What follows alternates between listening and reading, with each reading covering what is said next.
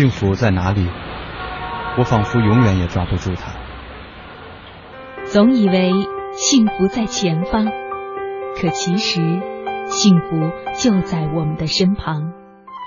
幸福不只是一种追求，更是一种智慧。青青草有约，幸福密码。你是我最初的信仰，要幸福啊，坚持到最后的一秒，并不复杂。小时候天不怕地不怕，现在怎么了？回到最初，发现自己多么无暇。你是我最大的牵挂，要幸福啊！我站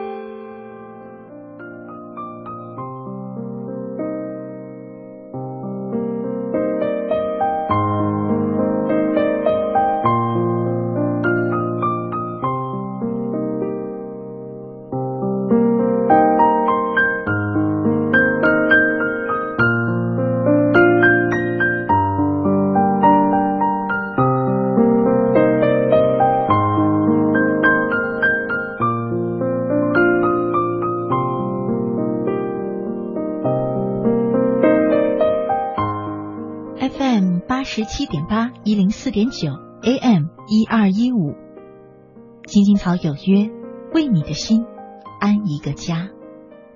收音机前的听众朋友们，草家的家人们，大家晚上好，欢迎准时走进由中央人民广播电台华夏之声为你带来的青青草有约，我是你的朋友乐西，在遥远的首都北京向你送去夜晚的问候。你在他乡？还好吗？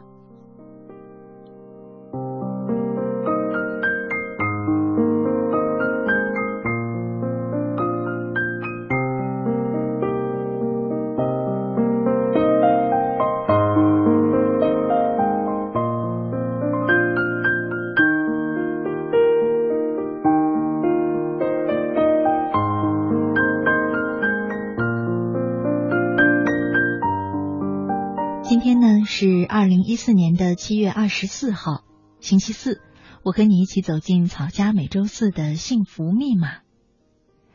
前几天呢，看到了张小娴的一篇文章，名字叫做《友情的猪油》，里面这样写道：深夜两点钟来到猪油捞饭去吃宵夜，本来没有什么心机，但是一边吃一边听蔡澜说笑话，忽然觉得有朋友真好。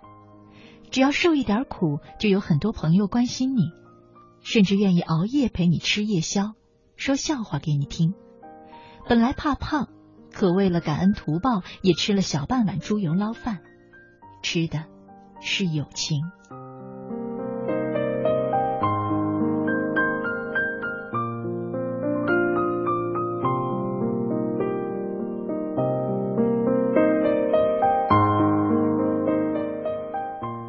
说起这种感觉呢，我想收音机前的你应该也很熟悉吧。有的时候你想出去吃一顿饭，不见得是因为外面的饭好吃，而是因为你可以出去和朋友在一块儿吃一顿饭。也许有时你心情不是那么太好，翻开手机的通讯录，发现能打的电话却不多。有一个人，他愿意说：“我陪你去吃饭。”可能对你来说，就是最温暖的一种感动了。其实，不论亲情、友情，一切感情的真谛，也许就是因为有人能够陪你吃一顿饭。重点不在于这顿饭，而在于那个“陪”字。我还记得我很喜欢的一名节目主持人叫王丽芬。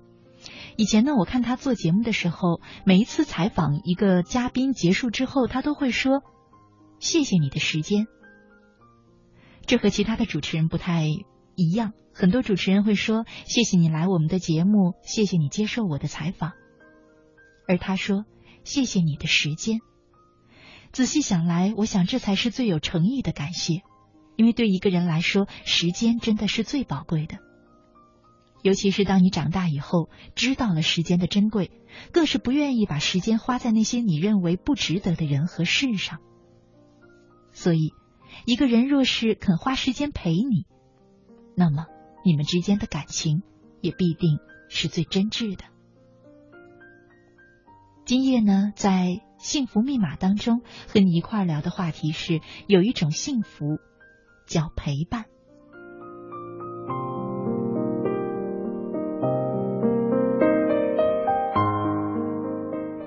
在我们节目进行的同时呢，你有三种方式参与到我们的直播当中来。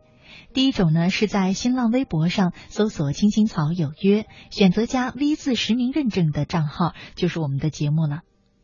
第二种呢，是在腾讯 QQ 上搜索 QQ 号码二八幺零零零六三八三二八幺零零零六三八三，加我为好友，也可以留言给我。第三种呢，是在微信上。添加朋友，输入乐西，关注我的账号，也可以留言给我。今夜我们的互动话题是：有一种幸福叫陪伴，谁带这种幸福给你呢？期待着你的参与。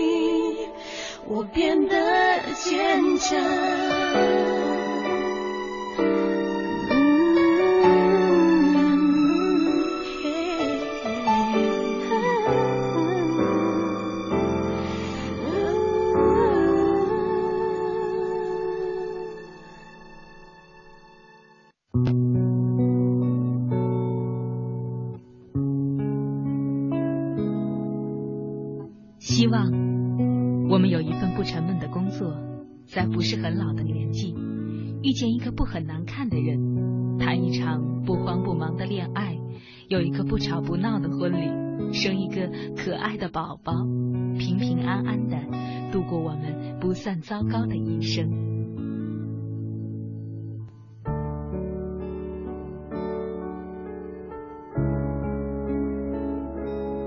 青青草有约，陪伴你度过即使是平凡但却不平淡的一生 for the。first time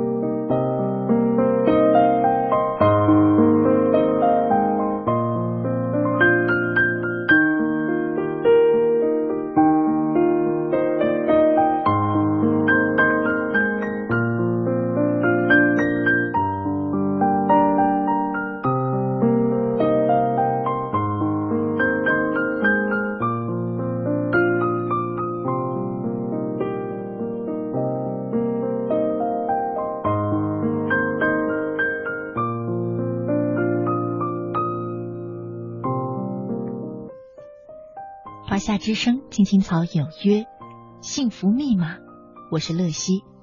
今晚呢，和你一块聊的话题是有一种幸福叫陪伴。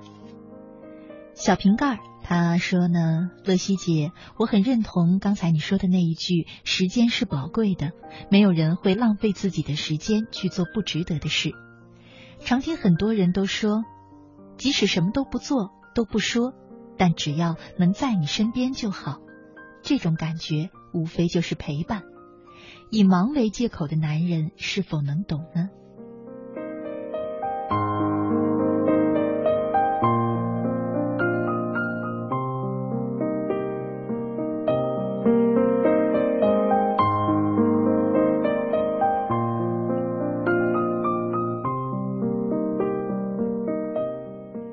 ？QQ 上一位叫做 Will Cherish 的朋友说。晚上好，不知不觉又到了十点，这是我第二次听你的节目了。昨天听了很感动，让我想起了远方的亲人，所以今天又准时收听了。出来打工这么久，好想回去陪陪爸爸妈妈，陪他们吃饭、散步。接下来的时间呢，就送给大家一篇文章吧，名字叫做《陪伴是一种暖暖的幸福》。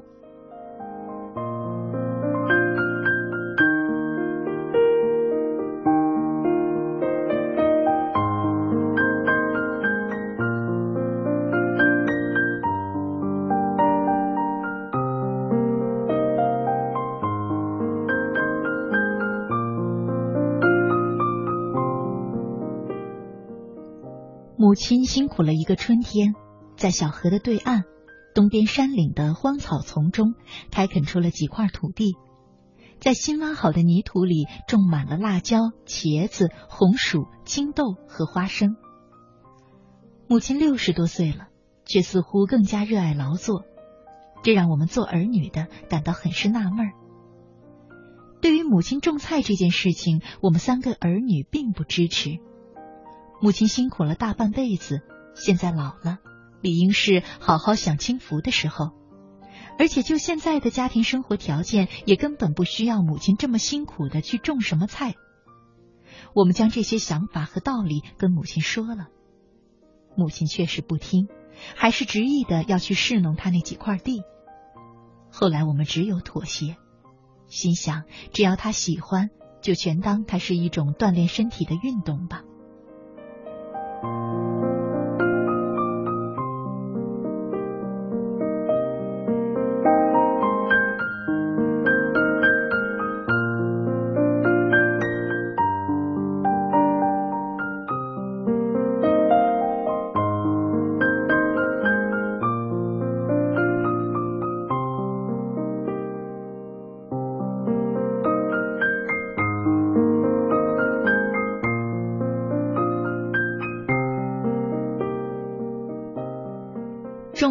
那几块菜地，就成为了母亲的工作。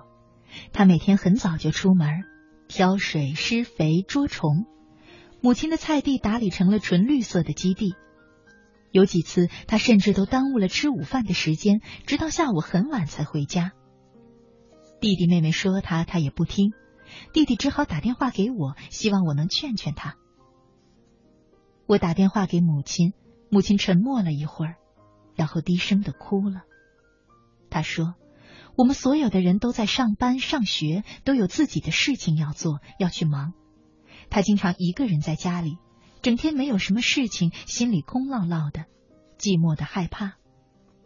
所以以前家里很贫穷，他每天很辛苦，却觉得生活的有意义。现在似乎什么都不缺，感到的却是痛苦。”后来他又说到了父亲，埋怨他那么早走了，让他尝尽了没有陪伴的凄苦。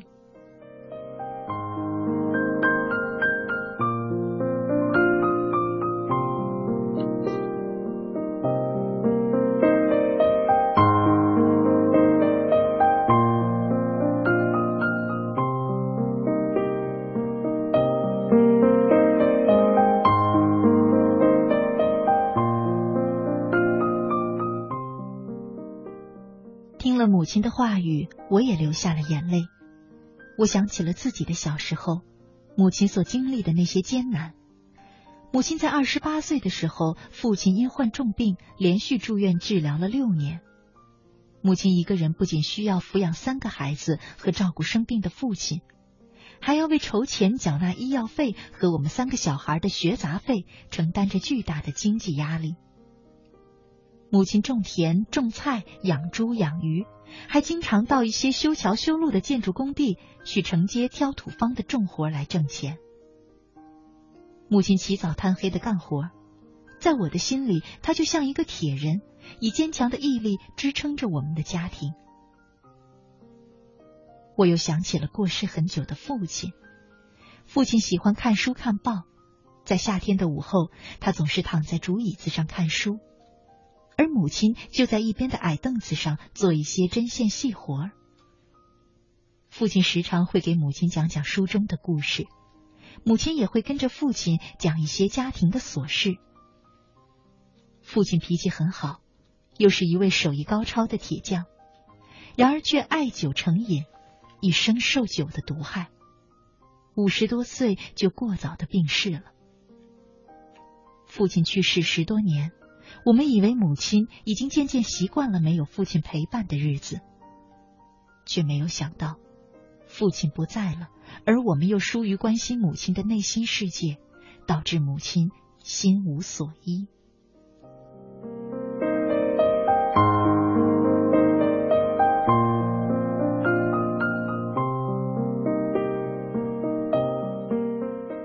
接下来的日子。我们三姐弟有空的时间就去陪着母亲说说话、逛逛街。我和妹妹还拉着母亲去跳广场舞。我们劝母亲多交些朋友，多出去散步或者旅游，和邻居常常聊聊天儿。如果有一段时间没有回家了，我们会在电话里跟母亲说点笑话，或者谈谈自己最近在做什么。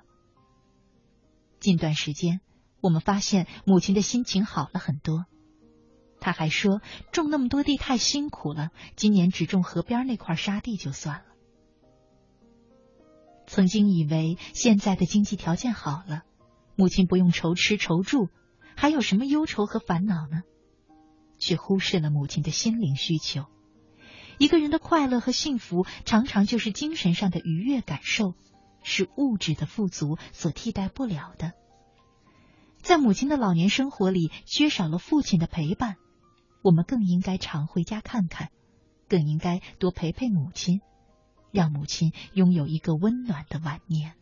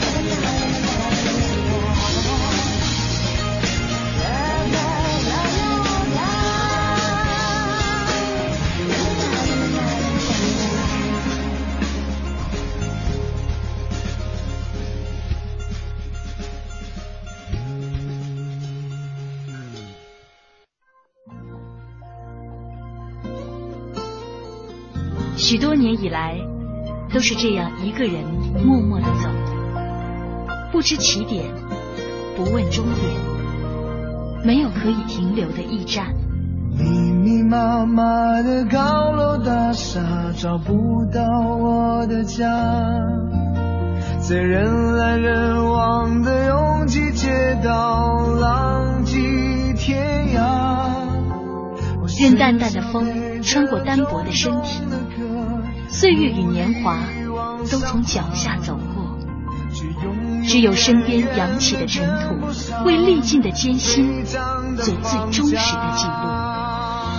给我一个小小的家，蜗牛的家，能挡风遮雨的地方，不必太大。青青草有约，在漂泊的岁月里，为你的心安一个家。一个属于自己温暖的蜗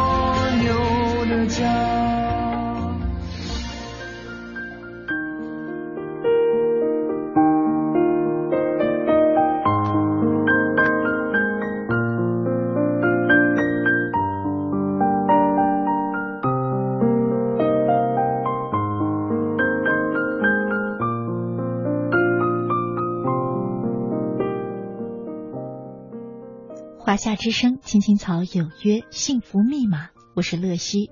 今晚呢，我们的互动话题是有一种幸福叫陪伴。草家风筝他说，今晚的话题很温馨，也让我想到了最近一直陪我聊天的一个朋友。在我伤心难过的时候，有他陪着我，关心着我。那天因为家里有一些事儿，有点伤心，他叫我别想多了，等下班给我电话。有个这样的朋友关心着，感觉真的好幸福，也很谢谢这段时间有你的陪伴。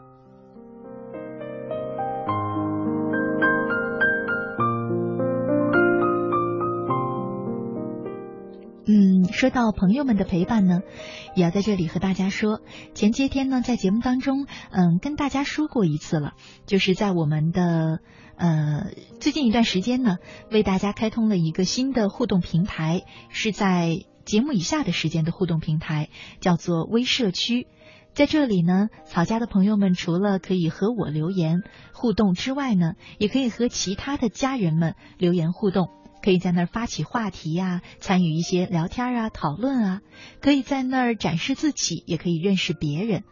呃，如果你也想加入微社区的话呢，可以在 QQ 上留言给我，跟我说我要加入微社区，然后呢，我会把我们微社区的网址发给你，你点击之后呢，选择加入就可以参加到我们的微社区当中来，和其他的草友一块儿去互动，感受着彼此的陪伴。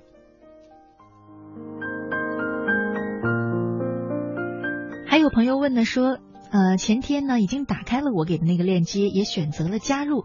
可是之后再进入微社区要通过什么样的渠道呢？就是在你的 QQ 上，然后呢选择生活服务，它在联系人的那一栏里面有一个生活服务，然后选择微社区，我的微社区就可以了。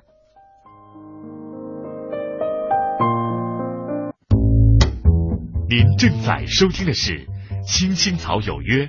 FM 八十七点八，华夏之声，欢迎您继续收听。有一个孩子独自在外打拼，有成功的喜悦，也有更多奋斗的艰辛。可是，一直以来，在前进的道路中，面对困难，他始终选择微笑，去坚强面对，因为在他的背后有一个温暖的家。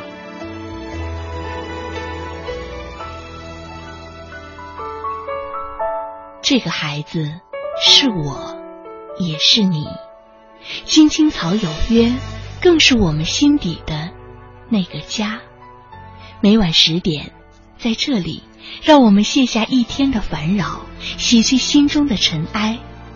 明天，我们一起轻松启程。话不停在吵，老板不停的闹。总逃不开工作表，做完了又来了，怎样也甩不掉。回家感觉真好，别管世俗纷扰，把一整天的面罩、忙和累的大脑都往热水里泡，让每一颗细胞。忘掉烦恼，我的家就是我的城堡，每一砖一瓦用爱创造，家里人的微笑是我的财宝，能回家才知道自己真的重要，双手能为家人而粗糙。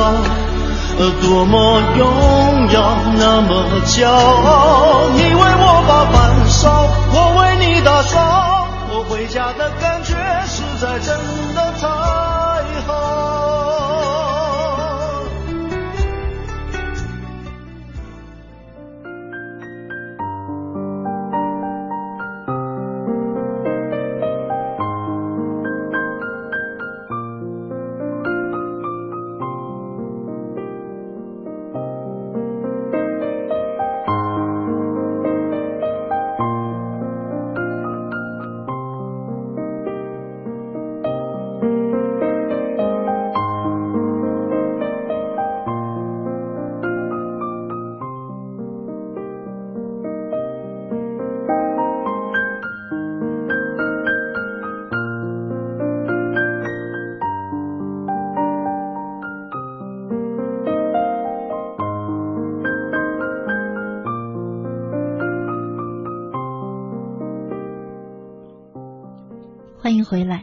听众朋友，你现在正在收听的节目是由中央人民广播电台华夏之声为你带来的《青青草有约》，我是你的朋友乐西。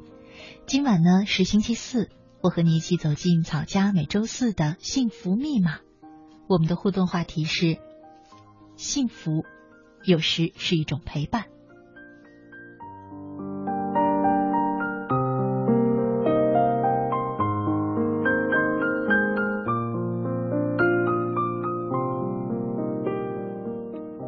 草家苦乐人生，他说：“今晚的故事，我听着听着就流泪了。陪伴是一种暖暖的幸福。”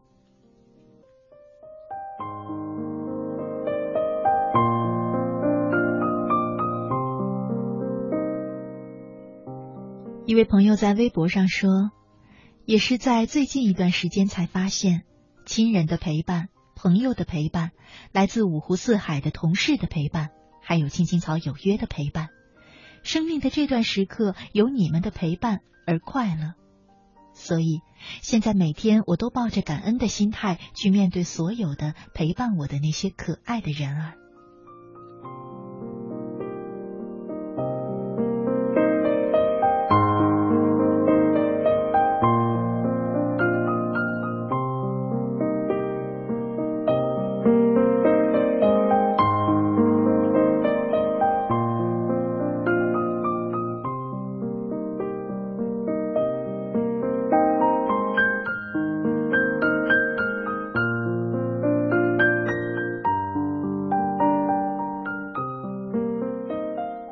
Q 上一位网名叫做“忘记你也会哭”的朋友，他说：“乐西姐晚上好，有种幸福叫陪伴。”这话让我想起了我姐，每当有什么事儿，她总是为我冲在前面。有你的陪伴，真好。兄弟姐妹之间的陪伴，有的时候真的特别的难得，尤其是对我们独生子女来说，也会特别的羡慕，因为无形当中，你们有兄弟姐妹的人呢，就比我们多了。嗯，那么几个亲人，多了一个幸福的陪伴你的人。接下来的时间呢，就送给大家一篇文章，名字叫做《最温暖的陪伴》。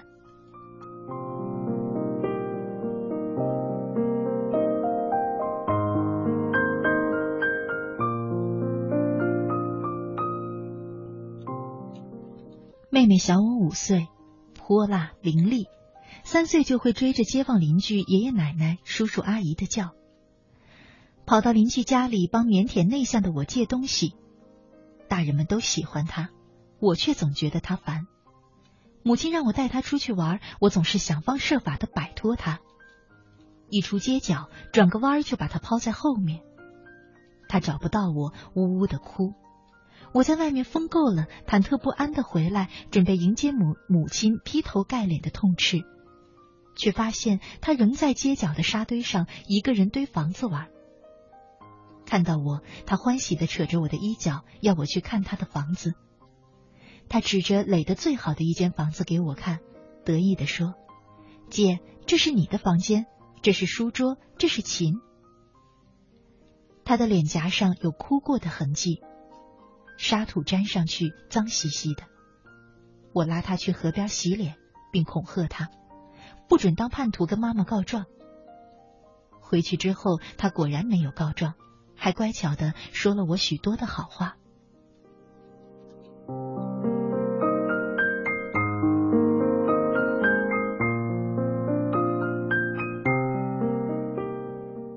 我读四年级的时候，教我们语文课的女老师要结婚。同学们都送了礼物，我却连最廉价的贺卡都买不起。那天晚上，大家都睡着之后，妹妹悄悄起来，钻进我的被窝里，把一张湿漉漉的钞票塞进我的手里。第二天，我用那钱给老师买了贺卡，回家后却发现妹妹在屋子中间跪着，父亲拿着一根木棒，气得喘不过气来。不争气的东西，这么小就偷家里的钱，长大了还怎么得了？我今天非打死你不可！说那钱你弄哪儿去了？我担心的看着他，生怕他说出我这个罪魁祸首。他却始终低着头，一句话都不说。父亲的木棒终于落到了他的身上，他咬着嘴唇，没掉一滴眼泪。等母亲把父亲拉开，我冲过去抱住他。才发现他的嘴唇咬出了血，我的心突然很疼，泪流了下来。他却狡黠的冲着我眨眨眼睛，那意思是说：“姐，我没当叛徒。”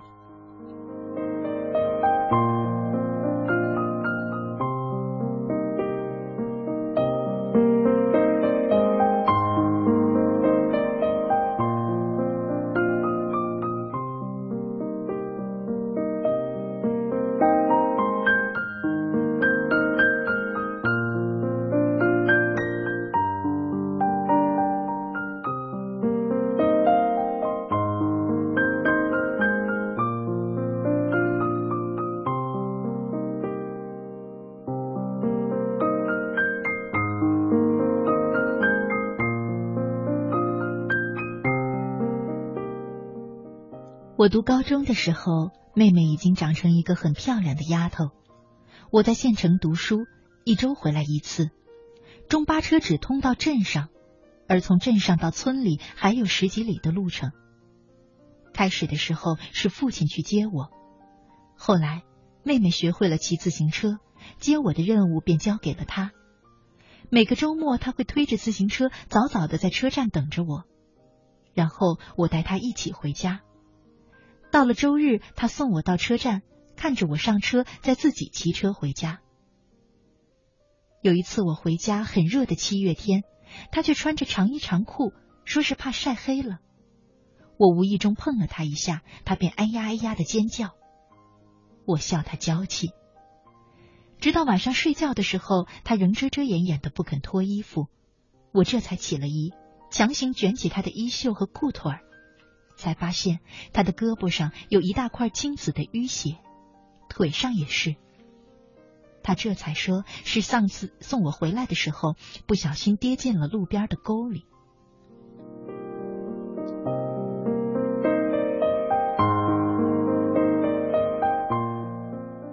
隔天我回学校的时候没有告诉他，独自背着包裹走在乡间小道上。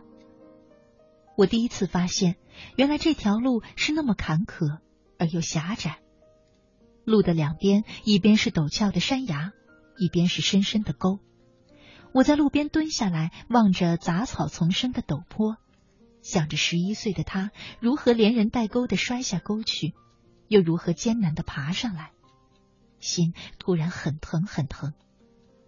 却听见身后有很急的声音在喊：“姐，姐。我转身，看见他骑着自行车歪歪扭扭的冲着我过来。我认真的注视着他骑车的样子，他的个子还不够高，坐不到车座上，人在自行车前面的横梁上跨着，每蹬一下，身体便跟着左偏一下，再右偏一下。到我面前停下，他连珠炮似的埋怨我：“姐，你咋不叫我呢？我不会再掉沟底去了。那么远的路，你用走的要走到啥时候呀？”他涨红的脸上满是汗珠，嗔怪的表情，仿佛在责怪我是个不听话的孩子。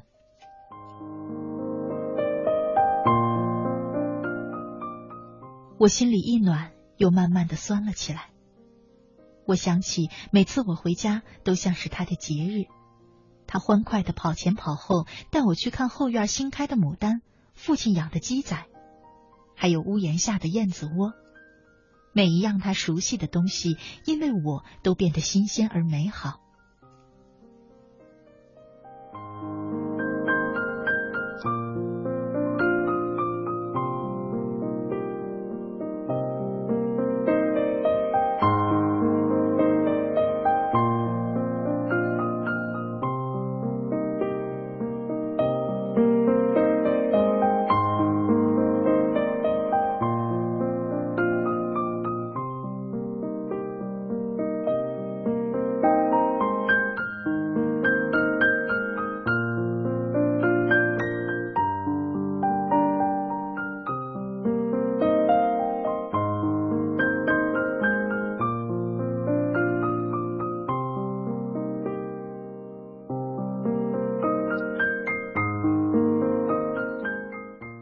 十七岁的那一年，我在一次车祸中瘫痪了双腿，父亲带着他到医院去看我，他不肯进来，躲在病房门口抹眼泪。大概在他的心里，还无法把这个身上插满管子的人和他的姐姐联系在一起。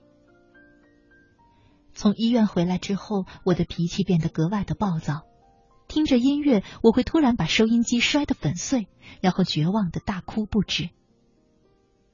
有一次，他带了同学到家里来，因为第二天要参加朗诵比赛，他和同学一起练习发音。我在床上躺着，听他们在隔壁房间嗓音清亮的朗诵徐志摩的《再别康桥》。在他的同学第三次读到“轻轻的我走了”的时候，我终于疯狂的抓起桌上的暖瓶，噼里啪啦的摔了个粉碎。他慌忙的跑进来，瞪着惊恐的眼睛，不知所措的看着我。我仍嫌不解气，又拿起一本书，狠狠的朝他的头上砸去。让你走，我让你走。我拼命的捶打着麻木的双腿，歇斯底里的喊：“为什么偏偏是我？”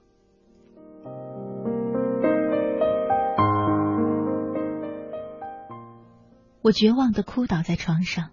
他走过来。瘦瘦的胳膊环住我的头，姐，如果能换，我愿意把我的腿换给你。他紧紧的搂着我，哭得上气不接下气。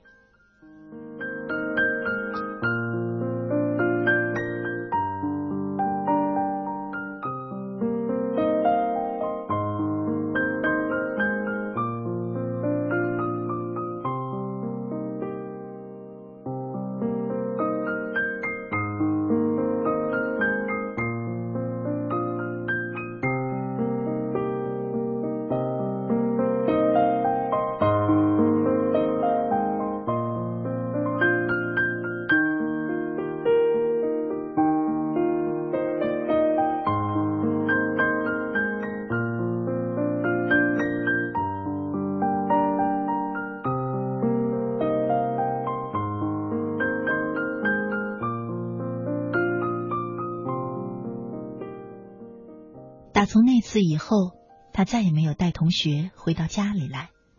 爱蹦爱跳的他变得格外的安静，连走路都小心翼翼的。他也没有再出去疯玩过，每天放了学就早早的回家，守在我的床头写作业。小小的他几乎代替父母承担了照顾我的全部任务，喂我喝水，给我倒便盆，陪我下跳棋，讲笑话给我听。他十八岁的那一年，为了能让我走出家里封闭的环境，他和我一起在城里开了一个洗衣店。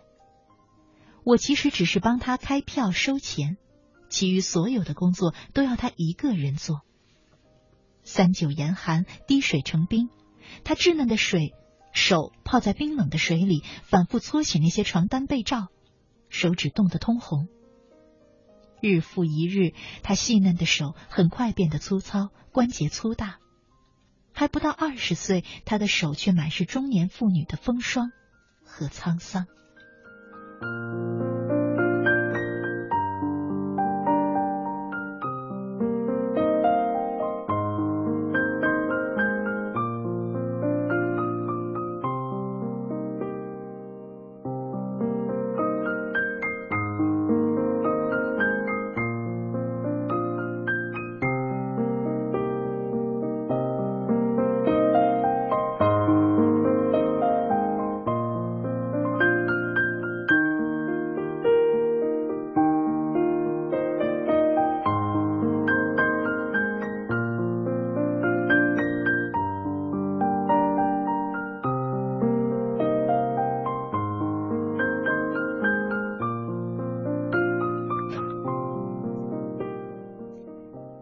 就这样，生活又累又清苦，还要照顾我，他却从来没有抱怨过。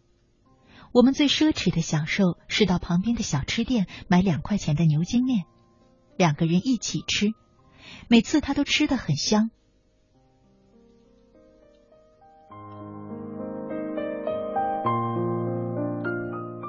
店前的马路重修之后，门前多了几个高高的台阶。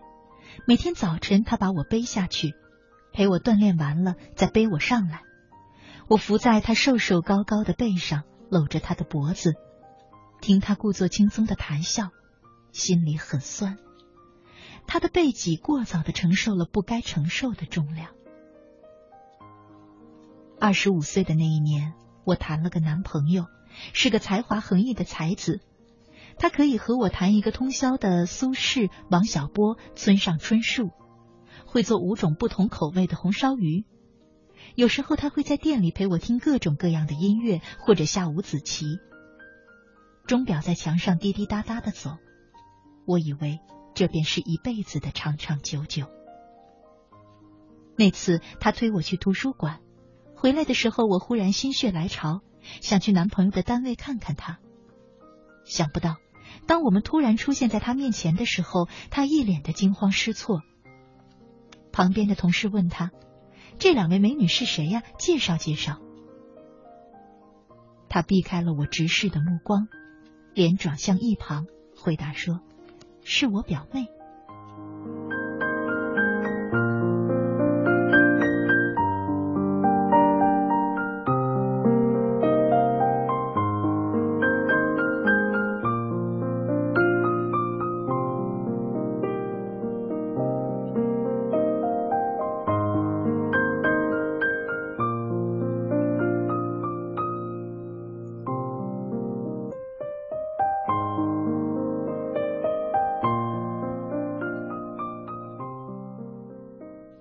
听了他的话，妹妹当场就翻了脸，抓起桌子上的茶杯，啪的摔在地上，指着他的鼻子大骂：“真虚伪！”然后就回过头，用手擦擦我脸上的泪，说：“姐，我们回家。”那天晚上，妹妹带着我去喝酒。第一次喝酒的她，不由分说的自己咕咚咕咚灌了两大杯，然后就哭了。她抓着我的手，哽咽着说。姐，我不准别人欺负你，瞧不起你。以后我会保护你。我的手抚过她黑亮的长发，心里又酸又软。我知道，这场恋情她受的伤害其实比我更深。这并不只是我一个人的恋爱，妹妹一直跟在我的身后，仿佛也谈了一场非常累的恋爱。因为他是那样的小心翼翼，怕我受伤害，怕我遇人不淑，又怕我不快乐。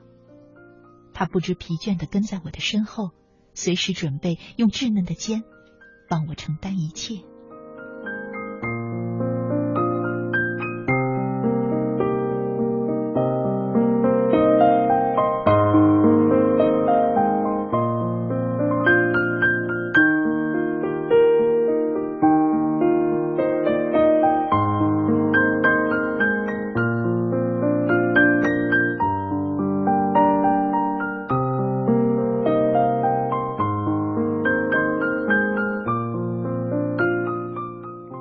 后来，妹妹谈了个男朋友，因为对方家里条件不好，父母和我都不同意，可她却好像铁了心，固执的坚持不肯妥协。